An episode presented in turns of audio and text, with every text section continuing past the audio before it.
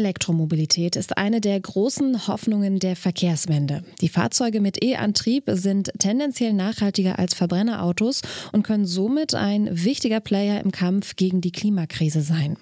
Aber es gibt Hürden, denn gerade das Herzstück der E-Autos, der Akku, ist gleichzeitig auch das Sorgenkind. Warum und was es in der Batteriezellforschung für Lösungsansätze gibt, darum geht es in dieser Folge vom Forschungsquartett, dem Wissenschaftspodcast von Detektor FM. Mein Name ist Sarah Sarah-Marie Plikat. Schön, dass ihr wieder mit dabei seid. Das Forschungsquartett. Wissenschaft bei Detektor FM. In Kooperation mit der Fraunhofer Gesellschaft. Je nach Batterietyp kann ein E-Auto mit einer Akkuladung bis zu 600 Kilometer fahren. In den meisten zugelassenen E-Autos befinden sich derzeit Lithium-Ionen-Batterien. Ein Batterietyp, den wir auch von anderen technischen Geräten wie Laptops oder Handys kennen. Welche Vor- und Nachteile hat eine Lithium-Ionen-Batterie in der Autoindustrie? Und welche Alternativen gibt es, die nachhaltiger sind? Mit diesen Fragen hat sich meine Kollegin Alina Metz beschäftigt und dazu mit einem Experten von der Fraunhofer Einrichtung Forschungsfertigung Batterie Batteriezelle gesprochen. Hallo Alina. Hallo Sarah. Ich habe es ja gerade schon angesprochen gesagt, sowohl die Politik als auch die Autohersteller, die setzen viel Hoffnung in die E-Mobilität.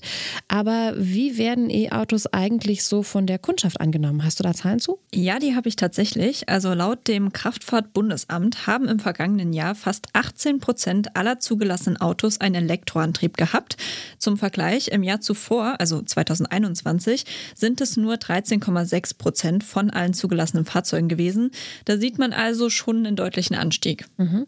Wie steht denn Deutschland da im internationalen Vergleich da? Ja, eigentlich ganz gut. Also gemäß dem Statistischen Bundesamt befindet sich Deutschland im europäischen Vergleich im oberen Mittelfeld. Am fortschrittlichsten ist Norwegen, gefolgt von den Niederlanden und dann von Schweden. Mhm. Für ein E-Auto spricht ja unter anderem der Nachhaltigkeitsaspekt. Da E-Autos keine Abgase produzieren, sind Fahrzeuge mit Elektroantrieb nachhaltiger, tendenziell nachhaltiger als Autos mit Verbrennungsmotoren, sobald sie einmal fahren. Und natürlich vorausgesetzt, dass die E-Autos mit Ökostrom geladen werden. Genau, das Problem ist allerdings die Produktion. Die Herausforderung zurzeit ist die Herstellung der Batteriezelle. Das heißt, das Fördern des Materials, das Aufbereiten des Materials, dann das Herstellen der Zellen selber. Dort wird relativ viel Energie investiert. Wahrscheinlich sogar mehr als beim Verbrennungsfahrzeug. Das sagt Dr. Florian Degen. Er ist gelernter Maschinenbauer und leitet derzeit den Bereich Strategie und Unternehmensentwicklung an der Fraunhofer Einrichtung Forschungsfertigung Batteriezelle, kurz der FFB. Warum ist die Herstellung der Batterien denn so schwierig? Ja, für die meisten E-Autos werden, wie du es schon gesagt hast, Lithium-Ionen-Akkus verwendet. Lithium ist allerdings ein Rohstoff, der relativ schwer zu beschaffen ist. Also die großen Lithiumminen, die befinden sich zum Beispiel in Australien, Chile oder Argentinien. In Europa wird der Rohstoff hingegen bisher kaum gewonnen. Und der Abbau im Ausland und der Transport benötigen viel Energie und stoßen natürlich auch eine Unmenge von Treibhausgasen aus. Da gibt es jetzt in Europa viele Projekte, um vom internationalen Markt unabhängiger zu werden und die Produktion am Ende auch umweltfreundlicher zu gestalten. Mhm. Also sobald das Auto in Betrieb ist, sieht es dann ja relativ gut aus. Ja, könnte man so sagen. Der einzige Knackpunkt ist aber, wie schon gesagt, der Strom, mit dem die E-Autos geladen werden. Also woher kommt der? Ist der aus erneuerbaren oder fossilen Energiequellen? Und das trägt natürlich auch zur Umweltbilanz am Ende bei. Aber insgesamt wird super viel getan, um die Nachhaltigkeit zu verbessern. Vom Rohstoffabbau bis zum Recycling hin. Das hat Florian Degen von der FFB gesagt. Die Nachhaltigkeit wird deutlich besser. Das hat verschiedene Gründe. Das eine ist politische Vorgaben, zum Beispiel Vorgabe von Recyclingquoten, aber auch, dass sich jetzt ein Recyclingmarkt aufbaut mit der Zeit, sobald eben genug Akkus, Batterien zur Verfügung stehen, die verwertet werden müssen. Das wird einen positiven Einfluss haben. Bisher ist Recycling nämlich noch kein großes Thema, weil einfach zu wenige Batterien verbraucht worden sind. Dementsprechend ist die Entsorgung bisher auch noch nicht wirklich nachhaltig. Das wird jetzt in den kommenden Jahren in vielen Ländern, auch in Deutschland, angegangen. Welche Vorteile haben denn jetzt, wenn wir zu den Batterien zurückkommen, den verschiedenen Typen, welche Vorteile haben denn Lithium-Ionen-Akkus überhaupt? In erster Linie ist dieser Batterietyp gut erforscht und dadurch natürlich auch recht optimiert. Außerdem haben die Akkus eine geringe Selbstentladung und vergleichsweise eine hohe Leistung und haben dafür das beste Preis-Leistungs-Verhältnis, so Florian Degen. Wir sehen zum Beispiel heute schon bei Batteriezellen, es werden nicht die besten Batteriezellen in Autos verbaut, die technisch möglich sind, sondern die, die am günstigsten sind oder zumindest das beste Preis-Leistungs-Verhältnis haben. Florian Degen sagt, es werden nicht die besten verbaut, sondern eher die, die am günstigsten sind. Welche Batterien sind denn dann am besten? Das wären aktuell Lithium-Eisenphosphat-Batterien. Die werden ExpertInnen zufolge in Zukunft eine große Rolle bei der Elektromobilität spielen. Lithium-Eisenphosphat-Batterien sind insgesamt günstiger, robuster und fast 100%ig recycelbar. Dafür besitzen sie allerdings eine geringere Energiedichte und damit am Ende auch eine kleinere Reichweite. Wenn sie immer noch aus Lithium bestehen, bleibt dann nicht das Problem der Beschaffung von Lithium insgesamt auch bestehen? Ja, das habe ich mich irgendwie auch gefragt. In den Lithium-Eisenphosphat-Batterien wird aber weniger Lithium verbaut als bei anderen Lithium-Batterien. Somit würde die Lithium-Nachfrage sinken. Trotzdem ist es natürlich nicht verkehrt, auf weitere Alternativen zu setzen. Mhm, welche wären das? Florian Degen hat besonders die Natrium-Ionen-Batterien beziehungsweise vom Englischen abgeleitet die Sodium-Ionen-Batterien hervorgehoben. Natrium ist ähnlich wie Lithium, hat Vorteile, Nachteile. Der große Vorteil ist, es ist verfügbar überall, weil Sie kennen das als Kochsalz. Das ist Natriumchlorid und Kochsalz haben wir im Meer, haben wir an ganz vielen Stellen.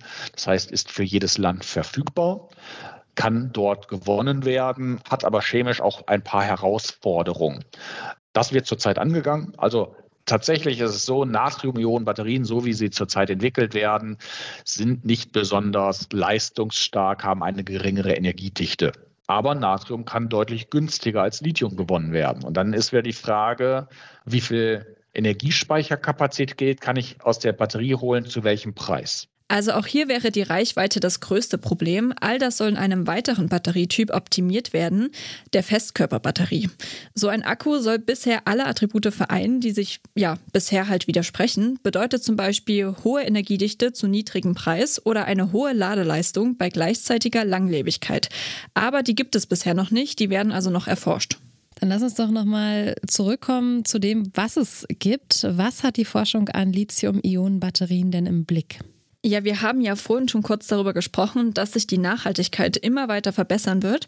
Das bezieht sich auf zwei große Bereiche, sagt Florian Degen, und zwar auf die Rohstoffgewinnung und dann auf die Verarbeitung in sogenannten Gigafactories. Also Gigafactories wie zum Beispiel die von Tesla in Grünheide. Genau. Ja, was ich an der ganz interessant finde, ist ja, dass es irgendwie so eine riesige Fabrik ist, die so alles, also fast alles automatisch hat. Da gibt's auch, ich habe da mal zu recherchiert, gibt's auch so ein ganz interessantes Video, wenn sie zum Beispiel die ähm, Karosserien einfärben, dann ist da so ein riesiger Arm, der diese Karosserie nimmt. Das ist an einem Stück und dann wird es so eingetaucht in so ein Becken und dann hochgezogen und dann ist die quasi fertig und muss nur noch getrocknet werden. Ist jetzt ein bisschen verkürzt der Prozess beschrieben, aber um sich so ein bisschen vorzustellen, wie dort Autos hergestellt werden, fand ich sehr, sehr interessant. Voll. Also diese Gigafactories, es gibt ja auch noch nicht so viele von denen. Und es ist quasi so, dass dort im Endeffekt das Auto komplett ja hergestellt werden kann. Also von der Batteriezelle bis hin halt ja zur Endmontage, wie du es gerade eben gesagt hast. Ist auf jeden Fall ein ganz spannendes Thema.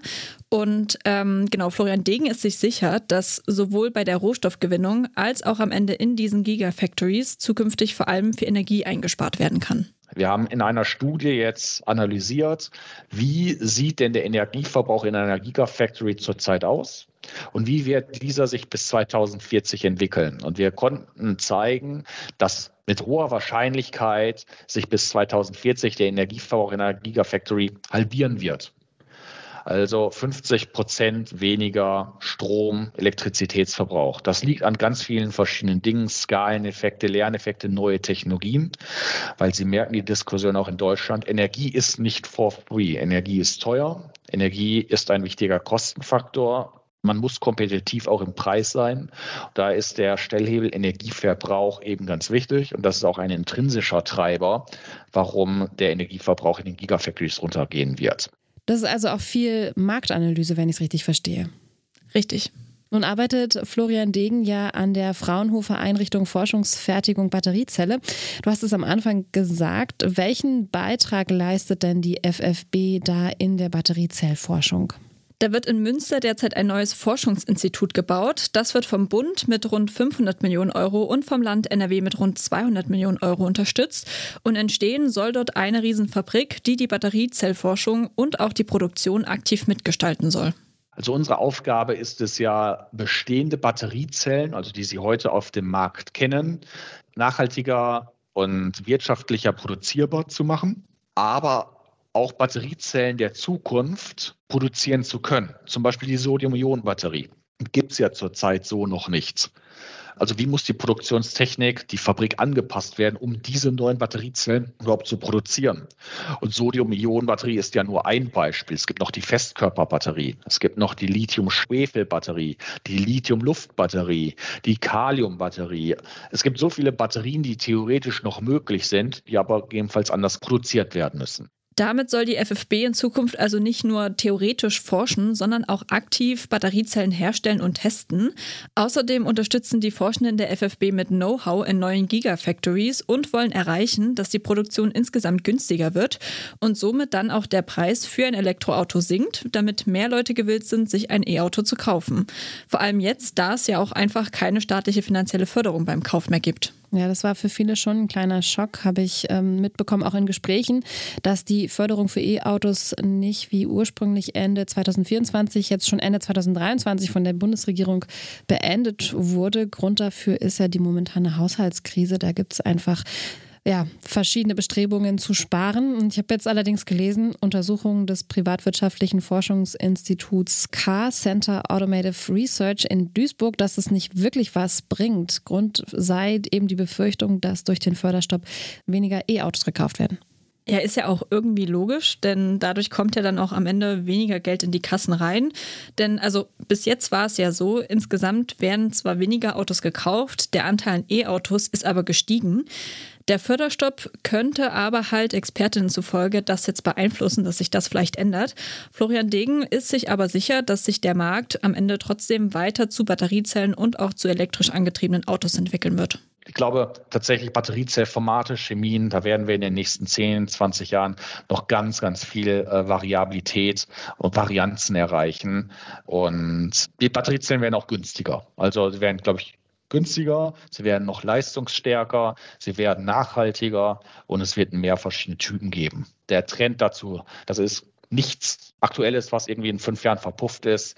Das ist einfach ein neuer Gigamarkt, der da entsteht, der uns einfach die nächsten Dekaden weiter prägen und begleiten wird. Und das bezieht sich ja nicht nur auf die Autoindustrie. Also du hast es ja ganz am Anfang gesagt, die Batterien, die kommen ja auch in technischen Geräten jeglicher Art vor. Somit profitieren am Ende mehrere Bereiche von der Forschung und Entwicklung der nächsten Jahre.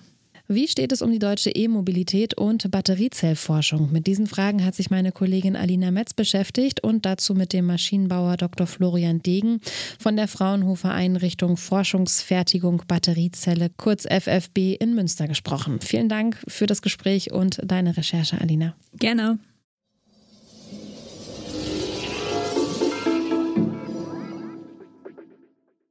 Und das war's von uns für diese Woche hier im Wissenschaftspodcast von Detektor FM. Dieses Mal in Kooperation mit der Fraunhofer Gesellschaft.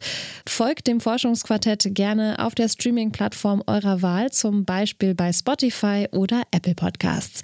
Neue Folgen vom Forschungsquartett gibt es jeden Donnerstag. Ihr könnt uns auch gerne bewerten, zum Beispiel mit einer Rezension bei Apple Podcasts. Ja, und an dieser Stelle möchte ich mich auch nochmal bei meinen beiden Kolleginnen Alina Metz und Caroline Breitschädel bedanken. Die hatten nämlich die Redaktion für diese Folge. Mein Name ist Sarah Sarah Marie Plikat. Ich sage Tschüss und bis nächste Woche.